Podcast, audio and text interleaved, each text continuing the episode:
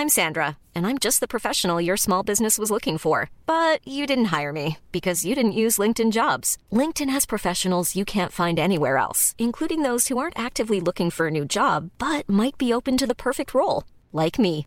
In a given month, over 70% of LinkedIn users don't visit other leading job sites. So if you're not looking on LinkedIn, you'll miss out on great candidates like Sandra. Start hiring professionals like a professional. Post your free job on linkedin.com/people today. Hey, it's Ryan Reynolds, and I'm here with Keith, co-star of my upcoming film If, only in theaters May 17th. Do you want to tell people the big news?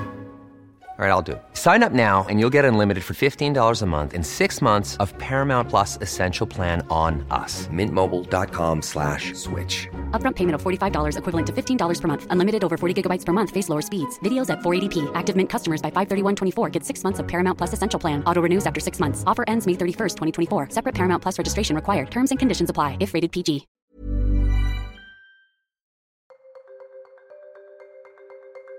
Willkommen beim Podcast von Kilea, deiner Begleiterin auf deiner Reise als Mama. Hier bekommst du wertvolle Expertentipps und wichtige Infos rund um die Schwangerschaft, Geburt und erste Babyjahre. Ich bin Lisa Rimkus. Als Psychologin im Kilea-Team ist es meine Herzensaufgabe, dich und euch beim Elternwerden zu unterstützen. Heute haben wir einen ganz besonderen Beitrag, nämlich von einer Mama aus Berlin-Brandenburg, die uns von ihrer Hausgeburt ihres zweiten Kindes berichtet. Und bevor es losgeht, möchte ich dich ermuntern, einmal kurz reinzuspüren. Möchtest du dir einen Geburtsbericht von einer anderen Frau anhören? Ist es gerade der richtige Moment für dich? Ist es ein positiver Geburtsbericht? Sie redet über ihre positiven und kraftvollen Erfahrungen. Und dennoch ist es eine persönliche Entscheidung, ob du solche Geschichten hören möchtest. Und wenn es gerade das Richtige für dich ist, dann wünsche ich dir jetzt viel Spaß beim Zuhören beim Geburtsbericht von Lisa Wiese, zweifache Mama, Dula, Heilpraktikerin und Frauenbegleiterin.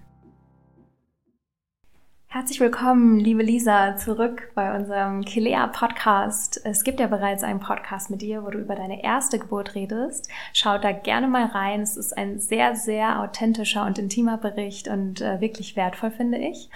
Und heute reden wir über deine zweite Geburt und auch über die Arbeit, die du mit Schwangeren machst und mit neuen Müttern. Ähm, ja, wie war denn im Vergleich jetzt zu deiner ersten Geburt? Ich wiederhole es nochmal kurz. Eine Hausgeburt in Kreuzberg in der Badewanne. Ähm, wie viele Jahre später kam das nächste Kind und wie war die Geburt da? Ja, erstmal voll schön, dass ich nochmal über Geburten sprechen darf. Das mache ich sehr gerne. Ähm, die zweite Geburt war nicht ganz drei Jahre später, also zweieinhalb, glaube ich. Ähm, und also es ist natürlich total einfach, wenn man schon mal eine sehr gute, empowernde, kraftvolle, positive Geburt erlebt hat, dann ist sozusagen die Entscheidung für das beim zweiten Mal zu sagen, ja, ich bleib zu Hause, ist irgendwie ziemlich logisch. Also ich, ich finde es immer sehr bewundernswert, wenn Frauen traumatische Geburten haben und dann sozusagen sagen, okay, aber ich bleib diesmal zu Hause. Da steckt viel, viel mehr Arbeit und viel mehr Vorbereitung drin als jetzt bei mir. Und ich hatte tatsächlich auch eigentlich so gut wie nicht wirklich viel Raum, mich auf diese Geburt vorzubereiten, weil genau, ich hatte einen neuen Partner, war relativ schnell schwanger.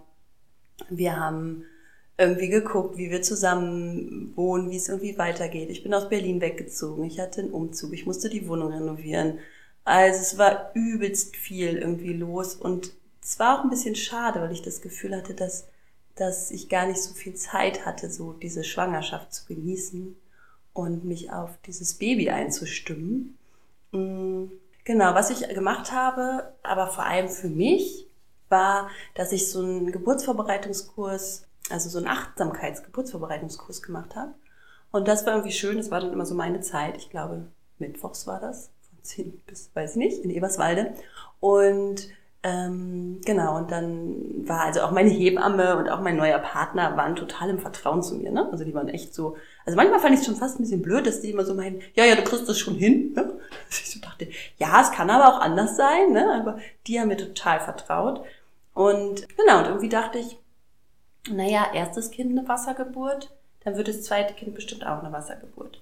Und dann habe ich mir so einen Geburtspool auf, ausgeliehen von einer Bekannten. Genau, und dann war das mm, ich glaube, diesmal hatten wir tatsächlich unsere Sachen gepackt. Das war ja beim ersten Mal nicht so, weil die Hebamme da auch drauf bestand. Und wo die Hebamme auch drauf bestand hat, das war, dass wir jemanden haben für das ältere Kind. Ne? Und dann hat das alles total gut gepasst, weil irgendwie waren meine Eltern gerade da zu der Zeit. Und genau, und dann, und das Witzige war, weil mein Partner damals, der musste so Interviews für seine Masterarbeit führen. Und genau einen Tag vor, diesem, vor der Geburt hat er sein letztes Interview geführt, wo er noch irgendwo in der Uckermark oder so unterwegs war. Und das war, also so im Nachhinein ist es so lustig, wie es oft so passt. Ne? Also diese, ich hatte meinen letzten Tag von diesem Achtsamkeitskurs, er hatte sein Interview, meine Eltern waren irgendwie da. Genau, und dann bin ich ähm, morgens irgendwie aufgewacht und hatte so ein bisschen Rückenschmerz. Und ich dachte erst so, ja, okay, ich habe ja gestern Holz gehackt. Ähm, ich habe irgendwie Rückenschmerz vom Holzhacken, ne? Ich irgendwie nicht gedacht, dass das Wehen sind.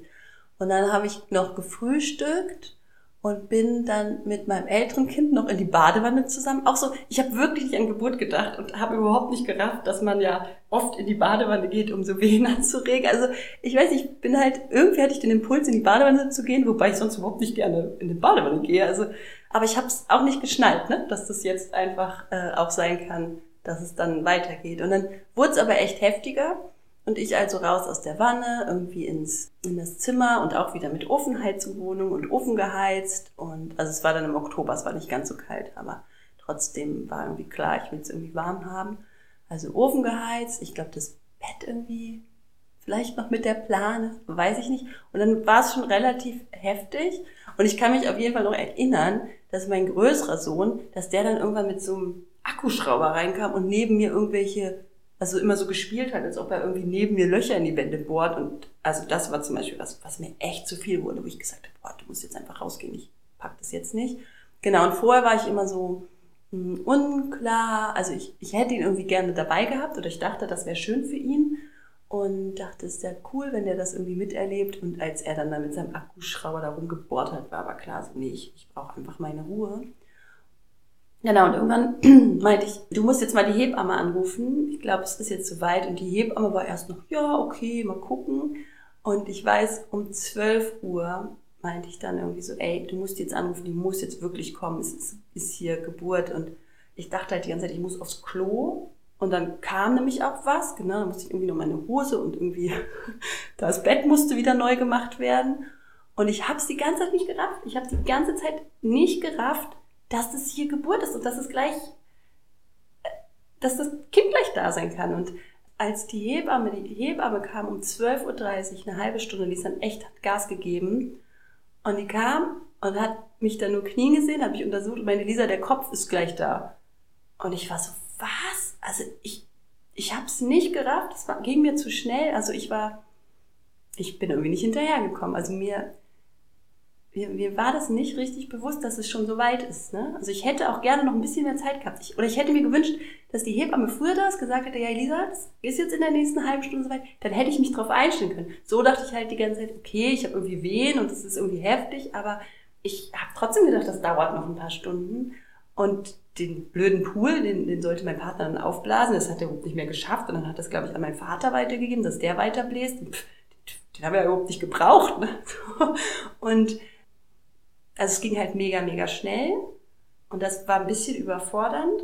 Und auf der anderen Seite ging das, glaube ich, so schnell und so gut, weil ich wirklich total bei mir war. Und ich war noch nie in meinem Leben so sehr bei mir wie unter dieser Geburt von, von meinem zweiten Kind. Es war total krass. Ich war so sehr verbunden mit mir und in diesem Prozess. Und natürlich hatte ich irgendwie intensive Gefühle, aber ich, ich bin da irgendwie so durchgegangen und das, das, das hat dazu geführt, dass ich einfach so offen war und so durchlässig, dass das so schnell geschehen konnte.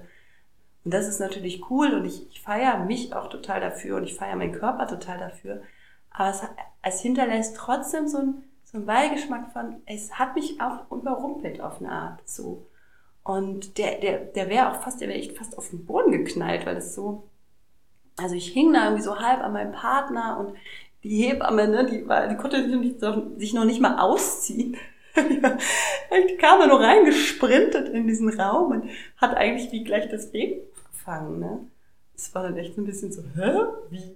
Also, es war sehr überrumpelt, aber so ist dieses Kind tatsächlich auch. Das ist halt einfach da, so puff, hier bin ich. Ey. Leute, jetzt dreht sich die Welt um mich. Ne? Und das ist echt, und das ist natürlich total der krasse Kontrast zu dieser ersten Geburt, die jetzt nicht mega, mega lang war. Also das waren ja auch nur so, weiß nicht, sechs Stunden oder keine Ahnung, ich weiß auch mal nicht, wie man das dann irgendwie misst, aber es war keine lange Geburt, aber die war ja viel sanfter und dieses Baby ist so viel sanfter in die Welt gekommen und ja, und das zweite Kind halt nicht. Es halt in die Welt gefallen. Turbogranaten. Angriffe. Und hattest du bei der Geburt auch diesen Moment, wo du gedacht hast, so jetzt geht's nicht mehr oder kam der dann gar nicht? Nee, der kam gar nicht. Also der, der, das war zu schnell und ich glaube, ich habe mich halt so doll drauf einlassen können, wobei das ja überhaupt keine bewusste Entscheidung ist. Irgendwie hat es funktioniert, dass ich so eins war mit mir, dass es einfach absolute Hingabe war und Annahme und nö. Hat auch nicht Zeit, darüber nachzudenken, ob ich das jetzt will oder nicht. Es geschah einfach so. Also ich habe trotzdem auch, ich war auf jeden Fall auch laut, aber ich weiß nicht, ich habe die aufgeschrieben auf die Geburt kann mich nicht dran erinnern. Es war einfach, ist genau, es ist einfach passiert. Ne? So, ich glaube, ich war auch. Ach ja, das war bei der ersten Geburt. Es fällt mir gerade noch ein, dass ich bei der ersten Geburt tatsächlich auch ausgesprungen bin zwischendurch. Also ich habe dann irgendwann bin ich wie habe hab ich wie meinen Körper verlassen und habe so äh, bin bin, bin rausgegangen, ne? So und ähm, ich glaube, diesmal war ich total da. So, ich war irgendwie da, aber so eins mit mir. Und das schon, also das fand ich echt eine klasse Erfahrung. Ne? Und das ging natürlich deswegen so gut, weil ich absolut ungestört war. Also ich war so, so eine Ebene gab es, die so ein bisschen genervt war von meinem Partner, der da so einen Stress gemacht hat mit diesem Geburtspool aufblasen und der ist irgendwie so hektisch um mich rumgewedelt. Das hat mich ein bisschen gestört, aber auch das konnte ich irgendwie ausblenden. Und das ist natürlich voll wichtig, dass den Gebärenden die Räume geboten werden, wo sie einfach sich fallen lassen können und ungestört sein können und diese Verbindung zu sich halten können. Und es geht nicht, wenn die ganze Zeit irgendwer von außen irgendwas will oder hier oder da oder dort untersuchen und hier mal eben das. Das ist, das ist halt total nicht förderlich. Und das war ja nicht da. Also ich meine, es war ja wie fast eine Alleingeburt. Also die Hebamme kam halt zum Kind auffangen. Ne? Ich glaube, deswegen ging das, dass ich so loslassen konnte.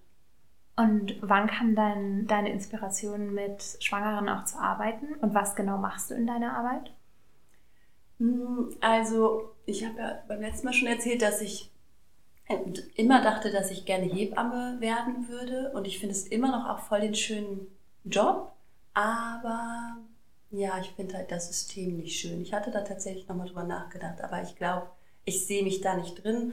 Und auch deswegen nicht, weil ich einfach sehr vielfältig bin und vielfältige Interessen habe. Und ähm, also diese Ausbildung allein nimmt halt schon total viel Raum ein, dass ich ganz viel anderes nicht machen könnte, was mir aber am Herzen liegt. Und was ich vor allem mache in der Begleitung mit Frauen und Schwangeren ist, den Räume zu bieten, den Raum zu öffnen und zu halten, dass sie mit sich selbst in Kontakt kommen können. Also ich glaube, ich bin jetzt nicht so im klassischen Sinne die Dula, die total viel informiert und ne, hast du mich auch vorhin gefragt mit den Phasen und so. Hm, ich bin halt nicht so im Kopf. Bei mir geht es viel um dieses sich selber wahrnehmen, der eigenen Intuition vertrauen, sich selbst vertrauen und rauszukommen aus dem Kopf. Und ich glaube, das kann ich, weil ich selber sehr intuitiv bin und sehr im Vertrauen, kann ich da Frauen einladen, da reinzugehen und da reinzuspüren. Und das mache ich. Das mache ich halt in den Frauenkreisen oder in dem Schwangerenkreis, den ich einmal im Monat mache. Und das mache ich, wenn ich mit denen äh, einzeln arbeite. Und genau, das ist ja auch das, was man dann unter der Geburt machen kann. Also ich kann einfach unter der Geburt Frauen einen sicheren Raum geben und sie halten und sie immer wieder erinnern, an sich selbst erinnern, an ihr Vertrauen und sie beruhigen, sie erden und ihnen irgendwie Ruhe vermitteln. Und natürlich kommt auch total viel, es darum, ne, was, was brauchst du, wie kannst du dir das schaffen, was was brauchst du, um loslassen zu können, welche Art von Begleitung, welche Art von Geburtsort, ne? was, was ist irgendwie wichtig für dich, um die Geburt zu haben, die gut für dich ist, wo du loslassen kannst. Und wenn jetzt eine Schwangere zuhört und denkt so, oh ja, genau, ich bin ein Kopfmensch und äh, bin, ja, möchte mich irgendwie perfekt vorbereiten und habe irgendwie so viele Bücher gelesen und weiß jetzt schon, loslassen fällt mir eher schwer. Ich bin gerne in Kontrolle. Hattest, hast du da so einen Tipp, den du unseren Zuhörerinnen mitgeben kannst? Na, also was, was ich halt voll mega unterstützend immer, immer finde, ist halt irgendwie in die Natur zu gehen ne? und einfach wirklich rauszugehen, die Erde unter den Füßen zu spüren, ne? weil ich meine, Mutter Erde trägt uns und wir dürfen uns tragen lassen und einfach auch zu vertrauen und immer wieder mit mir in Kontakt zu gehen. So, also mich bewusst wahrnehmen, mich spüren, versuchen aus dem Kopf rauszukommen. Weil da, darum geht's. Also letztendlich ist Geburt kein Prozess, der im Kopf stattfindet, sondern es ist einfach auf einer ganz anderen Ebene und deswegen müssen wir lernen, unseren Kopf auszuschalten. Und das kann man halt durch, ne, ich glaube schon durch Atemtechnik, durch Yoga, durch draußen sein, durch auch Körperarbeit. Ne? Also ich massiere ja auch Frauen und massiere die irgendwie gerne, damit die erstmal auch da loslassen und Verspannungen loslassen und in ihren Körper kommen. Und ja, ich finde schon Affirmationen ist auch schön mit Affirmationen zu arbeiten. Was wäre so eine Affirmation für die Geburt? Mm, zum Beispiel, ähm, mein, mein Körper ist dafür gemacht, ein Kind zu kriegen oder ich darf mir vertrauen oder ich vertraue dem Prozess der Geburt. Ich vertraue mir, ich lasse los, ich gebe mich hin, ich gebe mich diesem Prozess hin und ich vertraue meiner Intuition. Mein Körper weiß, was er braucht. Wunderschön. Vielen Dank dir für, für wieder eine so berührende Geschichte, Geburtsgeschichte und deine Tipps. Vielen Dank, dass du nochmal da warst. Ja, voll gern. Genau, und wenn irgendwer in. Ach so, was ich noch sagen wollte, ne, weil du jetzt auch sozusagen positive Geburtsgeschichten sammelst. Auf Instagram ähm, mache ich ja, interviewe ich ja Frauen speziell zu Hausgeburten, weil ich schon merke, dass so die Hausgeburt immer noch so ein sehr angstbesetztes Thema ist und viele Angst davor haben. Genau, und ich spreche einfach mit Frauen, die ihre Geschichten teilen wollen. Und das ist sehr, sehr ermutigend und sehr empowernd. Und letztens war auch eine Frau, die sozusagen sich durch diese Hausgeburtstalks so Inspiration oder auch nochmal diesen Mut geholt hat, selber den Weg für sich zu gehen, eine Hausgeburt zu machen. Lisa-Sonnengeburt kann man mich finden. Super. Ja, ja, vielen, vielen Dank. Ja, gerne. Danke.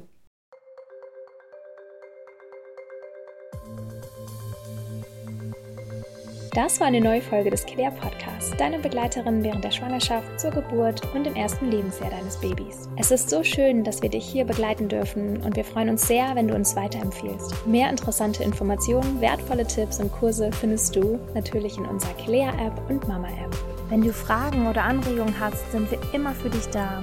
Schreib uns gerne unter podcast.kilea.de. Gerne kannst du uns auch auf Social Media folgen unter @kilea.app.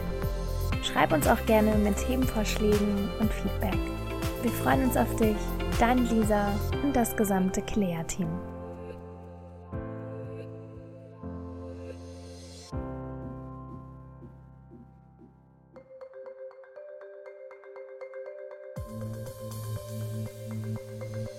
Kennst du bereits unser Kursabo in der Kilea Mama App? Damit bekommst du Zugriff auf nahezu alle aktuellen und kommenden Kurse für die Zeit nach der Geburt. Von Wochenbett über Stillstart und Babyschlaf bis hin zur Achtsamkeit und bedürfnisorientierter Erziehung ist alles mit dabei, was du für einen grandiosen Start in euer neues Leben brauchst. Das Beste daran ist, bei Anmeldung bekommst du die ersten zwei Monate zum Preis von einem. Alle Themen, alle Expertinnen und alle Inhalte für das erste Jahr mit Baby findest du in deiner Kilea Mama App. Den Link zu deinem Kursabo findest du in den Show Notes. Für dich und dein Baby.